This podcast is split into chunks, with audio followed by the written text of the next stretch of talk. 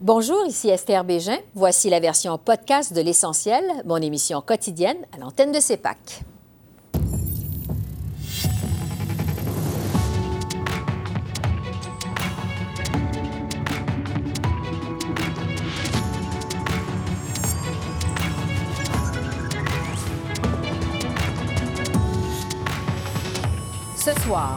Attendant la mise à jour économique de la ministre Chrystia Freeland jeudi, les attentes sont élevées à Ottawa. Le point avec notre panel de députés. Crise en Haïti, quelle aide le Canada peut-il fournir? L'avis de Gilles Rivard, ancien ambassadeur du Canada dans ce pays. Ottawa pressé de s'engager vers les établissements postsecondaires en milieu minoritaire. L'analyse de notre panel d'Est en Ouest.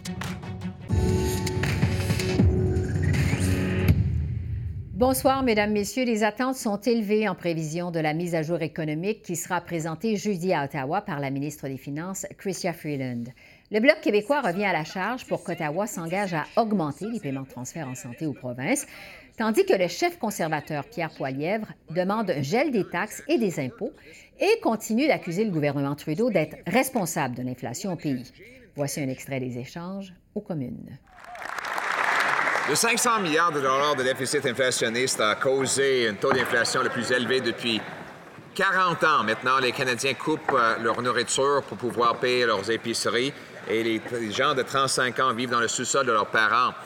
Euh, la mise à jour économique donne l'occasion du gouvernement à renverser les politiques qui a causé cette crise. Mais n'est-il pas ironique que les gestes que le gouvernement va devoir prendre pour s'adresser à cette crise ça va être de rembourser 100% ce qu'ils ont fait depuis sept ans. L'honorable ministre du Tourisme. Monsieur le Président, pour l'inflation, nous avons un plan concret. Réduire les frais de garde pour les familles, doubler le crédit pour la TPS, donner un supplément unique de 500 dollars pour le logement et offrir un soutien dentaire pour 500 000 jeunes enfants. Monsieur le Président, ce qui est ironique, et quand ils ont eu l'occasion de voter pour les Canadiens, ils ont voté contre. Et pour discuter justement des euh, demandes des différents partis à l'égard de cet énoncé économique de la ministre Freeland, je retrouve notre panel de députés. Pour les libéraux, Sean Casey, pour les conservateurs, Richard Martel, pour le Bloc québécois, Jean-Denis Garon et pour le NPD, Alexandre Boulris. Panel masculin ce soir. Bonsoir à vous quatre. Bonsoir. Bonsoir. Sean Casey, je commence avec vous des libéraux parce que, bon, on est en pleine crise de l'inflation. Les ménages canadiens, on le sait, sont pris à la gorge. La ministre Freeland a déjà prévenu que le gouvernement ne pourra pas aider tout le monde. À quoi les Canadiens peuvent-ils raisonnablement s'attendre de votre gouvernement jeudi? Euh, ils peuvent s'attendre à ce qu'on va continuer à, bâtir une économie qui va fonctionner pour tout le monde. Ils peuvent entendre qu'on va continuer à aider les, euh, les moins lentis, comme on a fait avec euh, notre décision de doubler euh, la prestation pour le TPS. Euh, on, a, introduit le projet de loi C-31 euh, qui est maintenant dans le Sénat pour aider les locataires à faible revenu et aussi des familles avec le, soin dentaire. Donc, on va continuer à aider les, les, moins lentis, mais vraiment, vraiment, le but est de construire une économie qui fonctionne pour tout le monde. Oui. Euh, du côté des conservateurs, Richard Martel, votre chef euh, Pierre Poilièvre a fait parvenir une lettre à la ministre des Finances en fin de semaine pour lui demander de geler les impôts, geler les taxes, dont la taxe sur le carbone. Euh, vous demandez qu'on gèle aussi toutes nouvelles dépenses. Est-ce qu'au contraire, c'est pas le temps d'aider les plus défavorisés, ceux qui ont de la difficulté à payer leur épicerie? Au cours du dernier mois, 1,5 million de gens ont eu affaire avec les, les, banques euh, alimentaires. Alimentaires, absolument. Alors, puis ça, c'est une hausse de 35% depuis 2019. Alors, les, gens ont besoin de respirer. Les mhm. gens ont de la difficulté à arriver, ils ont de la difficulté à payer leur hypothèque, puis l'inflation monte en flèche. Le gouvernement euh, libéral a dépensé, durant la pandémie, 500 milliards de dollars. Savez-vous que la moitié de ces dépenses-là ne sont pas justifiées? On ne sait pas où est, allé l'argent. Alors, à un moment donné, on demande au gouvernement de geler, OK, de ne pas hausser les taxes et les impôts, mhm. de ne pas hausser non plus la taxe carbone, puis aussi les charges sociales qui veulent augmenter le 1er janvier. On ne veut pas. À l'inverse, complètement au NPD, Alexandre Boulris, bon, on sait que vous avez conclu une entente pour assurer la survie des libéraux minoritaires aux communes jusqu'en 2025.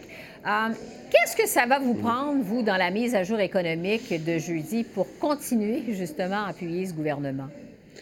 Bien, on veut voir c'est quoi le plan de match, c'est quoi la stratégie du gouvernement. C'est pour ça que euh, M. Singh a envoyé une lettre au premier ministre Trudeau pour demander des choses dans cet énoncé économique.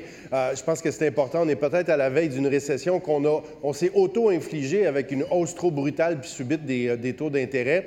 Puis l'inflation, là, c'est pas créé parce que les gens en ce moment, ils ont trop d'argent dans leur poche puis que le gouvernement il a trop dépensé.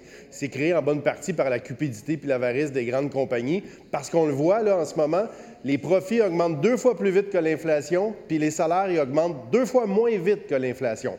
Alors, il va falloir être capable de s'attaquer aux profits excessifs des grandes compagnies, mais également d'avoir une vraie réforme d'assurance-emploi, parce que s'il y a des pertes d'emploi qui s'en viennent, on ne peut pas compter sur le vieux programme des conservateurs maintenus par les libéraux où la majorité des travailleurs et des travailleuses n'ont pas accès à des prestations. C'est le genre de choses qu'on veut voir dans, dans l'énoncé jeudi. Au Bloc québécois, maintenant, Jean-Denis Garon, vous, ce que vous voulez voir dans l'énoncé de jeudi, ça demeure votre principale demande, finalement, les hausses de transferts en santé vers les provinces. Aujourd'hui, vous avez reproché au gouvernement de faire du chantage sur le dos des malades parce que il refuse, ce gouvernement, de tenir une rencontre fédérale provinciale pour discuter des transferts en santé. Qu'est-ce que vous voulez dire au juste par faire du chantage sur le dos des malades? Bien, il y a d'abord ça, Mme, euh, Madame Bégin, il y a la question des transferts en santé. Il y a 10, 10, euh, premiers ministres des provinces qui demandent des transferts inconditionnels et le gouvernement essaie de trouver des subterfuges pour le refuser. Maintenant, si je peux me permettre de parler de la, mise à jour économique, écoutez, là, au dernier budget, là, il n'y avait ni le mot inflation ni le mot récession dans ce budget-là. Alors, c'est pas une surprise qu'aujourd'hui, on a un gouvernement qui navigue à vue avec des, toutes sortes de petites mesures mal faites. On l'a vu avec C30, C31. À ça, ajouter le fait qu'on a une ministre des Finances aux États-Unis qui contredit le premier ministre ici, qui contredit le ministre de l'Environnement qui est rendu, qui défend des projets pétroliers. En plus de ta petite semaine, il n'y a même plus de pilote dans l'avion. Alors nous, le message qu'on va marteler, c'est le suivant. À l'approche d'une récession qui est hautement probable, le rôle fondamental du gouvernement, c'est de stabiliser l'économie. Le principal stabilisateur de l'économie, c'est un système d'assurance-emploi qui fonctionne, qui est accessible, où il n'y a pas de trou noir, où on a un nombre d'heures de qualification qui a de l'allure et on le demande depuis des années et le, gouvernement se refuse de le faire. Le deuxième pilier, ce sont les aînés qui sont fortement frappés par la crise inflationniste et qui vivent sur des revenus fixes. Alors, nous, ce n'est pas une surprise. On demande à ce que les aînés de 65 à 75 ans, qui, je le rappelle, ont travaillé toute leur vie pour avoir le droit à leur chèque de pension, que ces gens-là soient traités équitablement par rapport aux autres aînés. Et ça vient dans le grand rôle de stabilisation du gouvernement. Il faut qu'Ottawa revienne aux fondamentaux, arrête aux provinces euh, de dire aux provinces quoi faire, arrête de se lancer dans toutes sortes de mesurettes et que Ottawa commence à faire son travail, le travail de base qu'il doit faire. Et ça a été oublié au cours des dernières années. Donc, assurance, emploi et aînés, transfert en santé également? Alors absolument. Le transfert en santé, c'est euh, les transferts en santé, c'est central. On l'a vu pendant la pandémie, les systèmes de santé craquent de partout. C'est le principal service offert par le Québec et par les provinces aux citoyens. Donc c'est de base. Alors on peut plus accepter ce constat-là que les provinces sont mal financées, qu'Ottawa n'a pas un rôle urgent à jouer ou qu'Ottawa doit dire aux provinces quoi faire. Ottawa gère à peu près aucun hôpital et jamais été dans ces opérations de terrain-là. Alors c'est une évidence et nous on espère qu'à un moment donné, le gouvernement fédéral, M. Trudeau, vont voir un peu la lumière et vont se rendre à l'évidence que les provinces ont besoin de financement stable, prévisible, inconditionnel et substantiel. Sean Casey, des libéraux, je, retrouve, euh, je retourne à vous. On vient d'entendre M. Garon, bon, l'assurance-emploi, les aînés, mais aussi les transferts en santé, parce que, comme le dit le Bloc, euh, le système de santé euh, est en crise au sortir de cette pandémie. Est-ce que ça devrait, est-ce qu'on peut s'attendre à ce que ça se retrouve dans l'énoncé économique de jeudi?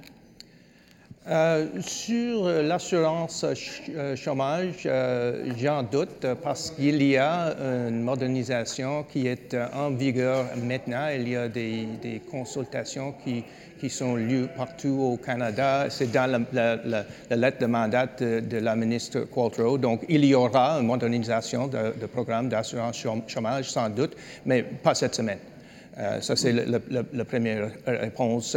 envers les, les aînés, mm-hmm. il y a beaucoup d'aînés, à peu près une moitié, qui vont profiter de notre décision euh, de doubler le rebat pour les TPS. Il y a un autre euh, grand nombre qui vont profiter euh, de notre aide pour les, locataires moins lentis. donc, il y a un peu d'aide là maintenant, mais on va continuer. On va continuer à, aider ceux qui sont le, plus affectés, ceux qui sont le plus vulnérables. C'est ça qu'on fait. Euh, nous, ne croyons pas dans l'austérité. On a vu ça surtout dans ma région, et ça, ça ce n'est pas notre idéologie, ça, ce n'est pas une bonne stratégie pour euh, faire accroître l'économie. Oui. Euh, Richard Martel des conservateurs, je veux revenir avec vous parce que vous demandez, je le disais d'entrée de jeu, le gel d'attaque, la taxe carbone. Bon, on sait que la semaine prochaine, c'est la COP 27 sur l'environnement et les changements climatiques. Est-ce que, alors que, évidemment, euh, l'environnement, la lutte au changement climatique, c'est euh, l'enjeu de l'heure, est-ce que l'inflation, euh, c'est une raison pour en faire moins pour lutter contre les changements climatiques? On sait tous et toutes que c'est important, les changements climatiques, bien sûr. Là, présentement, les gens ont besoin de respirer. Au niveau des finances, tout le monde est serré. Comme je vous dis, ça va coûter 6 000 pour cette année pour payer leur hypothèque, 7 000 de plus. Puis je me souviens qu'en 2015, ce gouvernement-là a commencé à dépenser dès le début. Ensuite de ça, il nous disait qu'il voulait stimuler l'économie, puis il investissait dans l'économie, mais l'économie allait bien. Alors, il n'y avait aucunement besoin d'investir à ce moment-là. Puis nous, on le disait, on disait, comment ça, qui, qui de l'argent comme ça? Tantôt, on va avoir des périodes plus difficiles, puis là, on va avoir besoin du gouvernement. Ensuite de ça, il faut créer de la richesse, puis de plus en plus, nos investisseurs étrangers ne veulent pas venir investir ici. Alors, à un moment donné, dépense après dépense, on veut absolument que ce gouvernement-là contrôle leurs dépenses. Euh, durant la pandémie, Arrivcan nous a coûté une fortune, n'a pas été vraiment efficace. On a donné de l'argent à la PCU parce qu'on avait besoin de PCU à un moment donné, mais à un moment donné aussi, il fallait la contrôler. Cette PCU-là, on, en a donné aux, prisonniers, on en, a, on en, a, donné aux employés du gouvernement qui n'en avaient pas besoin, des subventions salariales, on en a donné à des entreprises qui n'en avaient pas besoin. Alors là, aujourd'hui, on est prêt avec une inflation qui, qui, qui fait mal. Bon, euh, Alexandre Boulris, euh, je vais finir avec vous. Il nous reste même pas 30 secondes. J'ai l'impression de me répéter quand je reçois en entrevue euh, des gens du NPD. Est-ce que vous avez fait tout à l'heure votre liste de demandes en vue de l'énoncé de jeudi? Est-ce que votre formation politique pourrait finalement retirer son appui au gouvernement pour le maintenir en vie jusqu'en 2025 si vous n'avez pas ce que vous voulez dans l'énoncé de jeudi? C'est toujours une possibilité, hein? c'est pas un contrat euh, ferme, on ne s'est pas marié. Euh, il y a des conditions, il y a 27 choses qu'on a négociées. On a forcé les libéraux à doubler le crédit d'impôt sur, sur la TPS. On a également les soins dentaires pour euh, les enfants qui peuvent être remboursés dès cette année, l'année prochaine, les adolescents, les aînés. Mais c'est un, ensemble. On veut voir un plan de match, on veut voir de l'action où on va être capable d'avoir le courage de s'attaquer aux grandes entreprises puis aux riches PDG qui font beaucoup d'argent sur le dos des gens en ce moment. C'est ce qu'on espère avoir jeudi avec cet énoncé alors, à suivre jeudi, on verra la réponse du NPD. Paul Casey, Richard Martel, Jean-Denis Garon et Alexandre Boulris, merci beaucoup. Merci. Merci.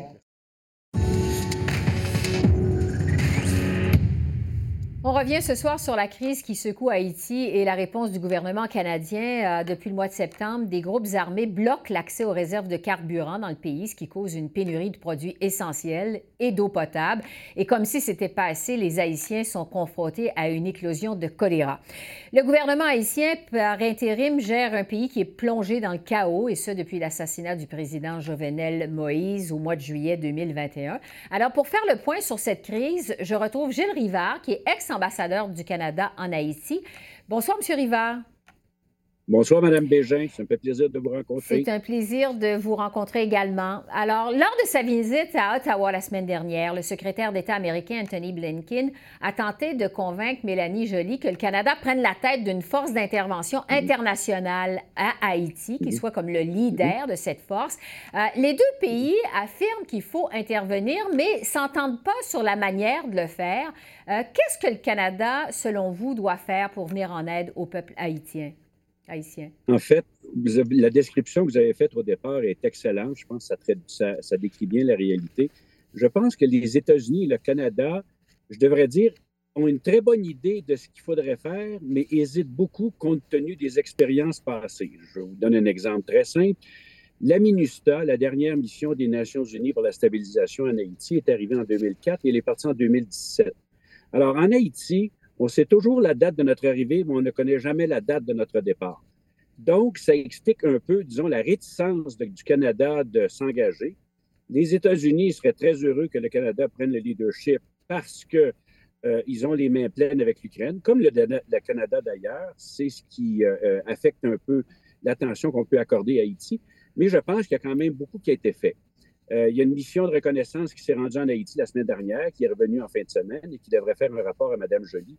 Mais personnellement, je doute fort qu'on envoie des ressources sur le terrain, c'est-à-dire policiers ou soldats, pour essayer de limiter la crise. Je pense que ce sera fait d'une autre façon. Je m'excuse, Alizé. Mhm. Non, ben parce qu'entre-temps, la ministre Jolie, euh, euh, souhaite euh, mettre l'accent, pour le moment, du moins sur l'aide humanitaire. Qu'est-ce que vous en pensez?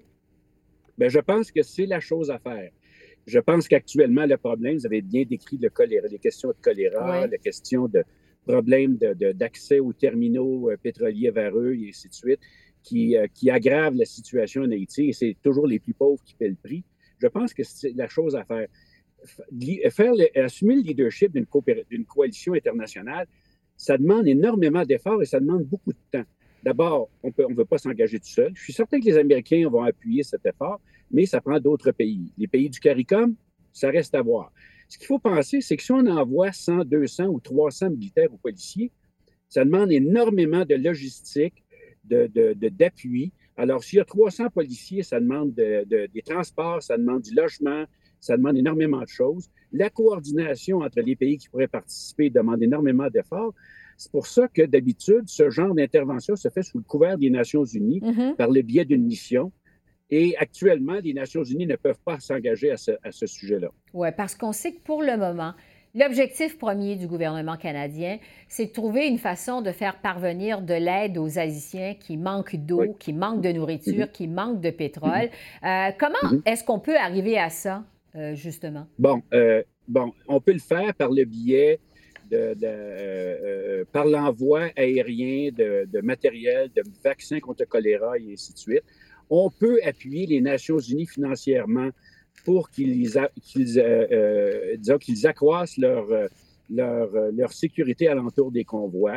On peut envoyer de l'assistance alimentaire, de l'aide alimentaire par le biais du Programme alimentaire mondial, encore une fois, par, aéroport malgré que euh, c'est préférable de les envoyer par bateau. Donc, il y a des choses qui peuvent être faites. Mais qui, mais ce qui demande énormément d'efforts, c'est cet appui à long terme.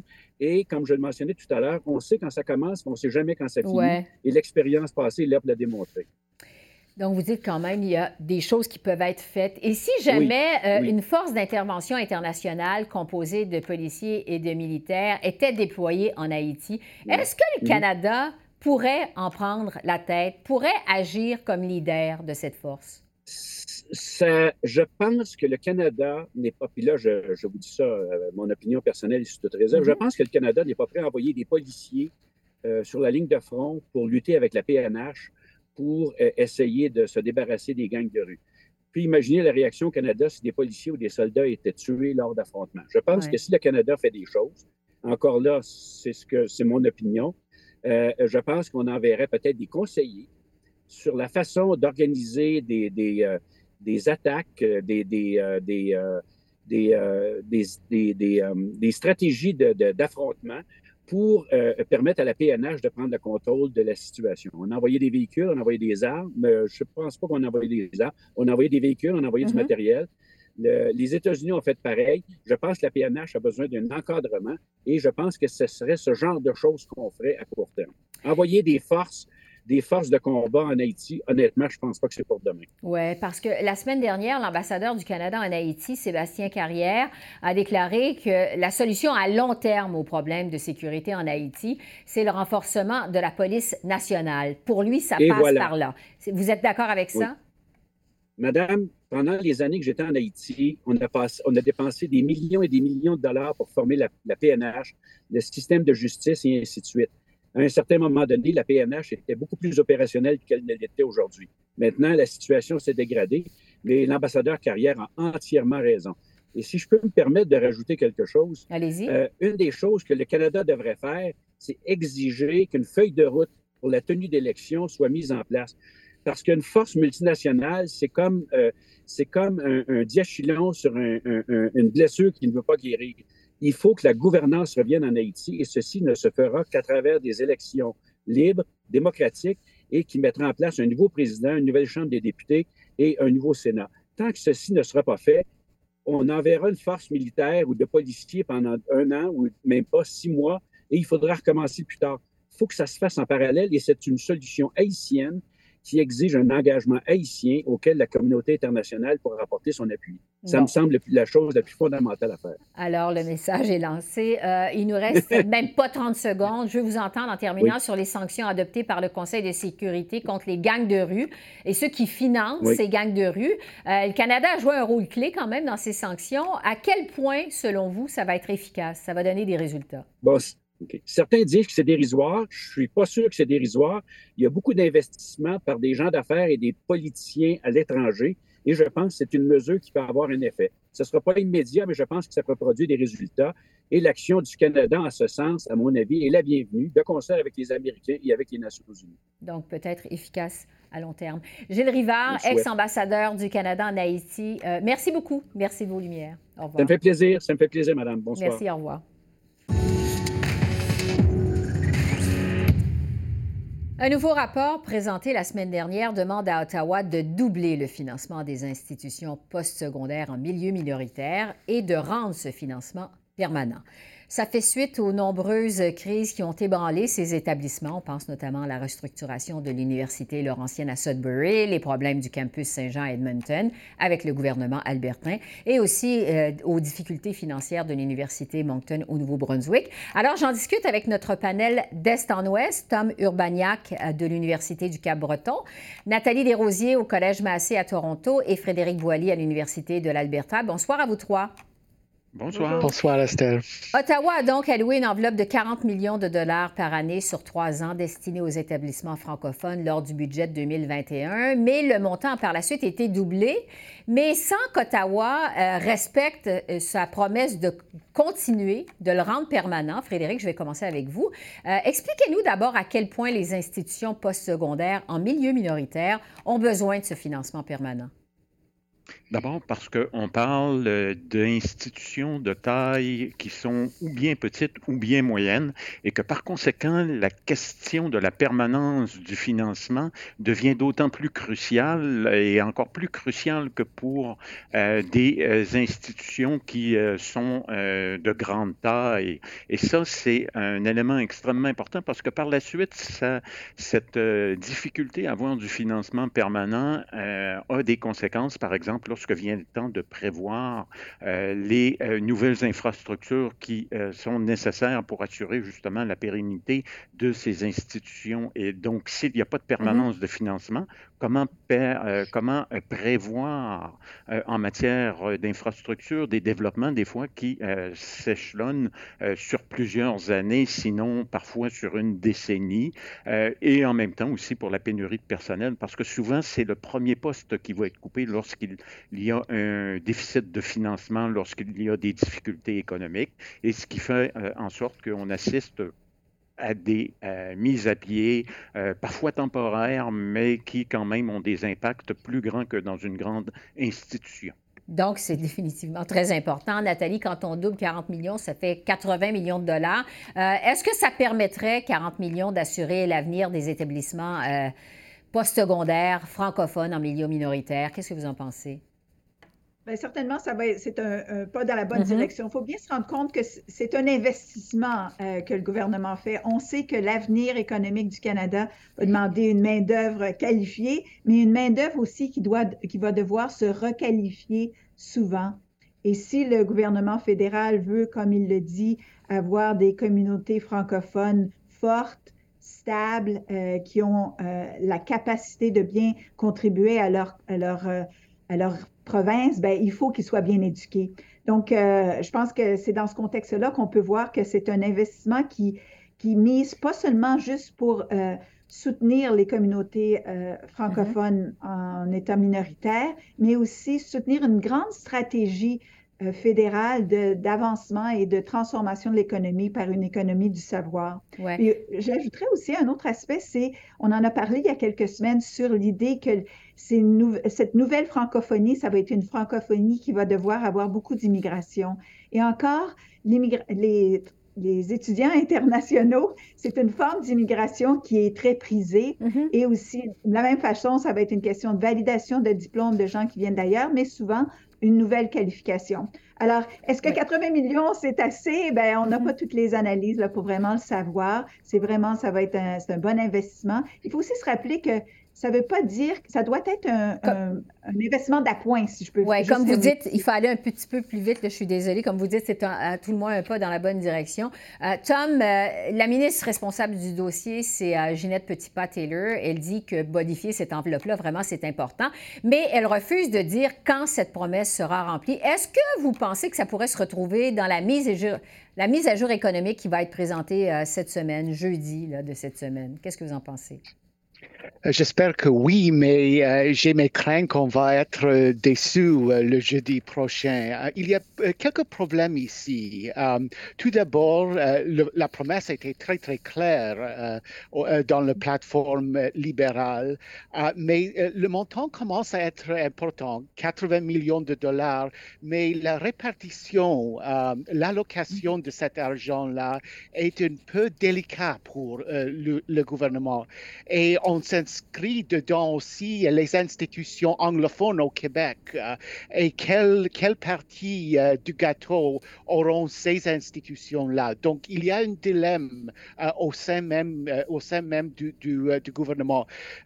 D'ailleurs, le gouvernement préfère à faire des annonces ici et là. On annonce quelque chose pour l'Université francophone de l'Ontario, euh, pour euh, une institution à Ottawa, pour l'Université de Moncton, euh, et il y a une certaine célébration autour de, de, chaque, de chaque annonce. Et finalement, la ministre Pettipa Taylor, elle est très dédiée au dossier, mais elle a une certaine réputation, et on parle ici en Acadie, ici en Atlantique de ça, elle est aussi la ministre responsable pour l'Agence de promotion économique euh, du Canada Atlantique, mais son poids au sein du cabinet est un peu faible ces jours-ci, malheureusement. Donc, il euh, faudra voir s'il y a du nouveau euh, relativement à ça dans la mise à jour économique de l'autre ministre, Mme Freeland, euh, jeudi. Au total, le nouveau rapport qui est préparé par des organismes francophones et des institutions d'enseignement contient 32 recommandations, notamment de grossir les populations étudiantes en faisant mieux connaître les avantages d'étudier en français. Frédéric, euh, je vais à vous. La question d'attirer davantage d'étudiants francophones hors du Québec, ça revient sans cesse quand on parle d'éducation post-secondaire en milieu minoritaire. Selon le rapport, euh, seulement 2 de la population étudiante effectue des études en français à l'extérieur du Québec. Qu'est-ce qui peut être fait de plus pour augmenter ce nombre-là? Deux choses à mon avis. D'abord, mm-hmm. euh, cibler euh, la population étudiante euh, en immersion, donc qui présentement fréquente les écoles secondaires en immersion et qui pourrait venir grossir les rangs des institutions postsecondaires. Ça, je pense que c'est crucial. Déjà, c'est important là, en termes de pourcentage, par exemple, pour une institution comme le campus Saint-Jean. Et l'autre idée, moi, à mon avis, et c'est dans le rapport également, celle des partenariats. C'est-à-dire qu'on n'a peut-être pas besoin d'une maîtrise en sciences politiques dans chacune des institutions postsecondaires, mais peut-être que certaines peuvent l'offrir et par la suite, on peut essayer de développer des partenariats pour avoir peut-être des transferts d'étudiants francophones d'une province à l'autre et donc de grossir, je pense, le noyau, notamment en ce qui concerne euh, la recherche euh, au deuxième cycle. Ouais.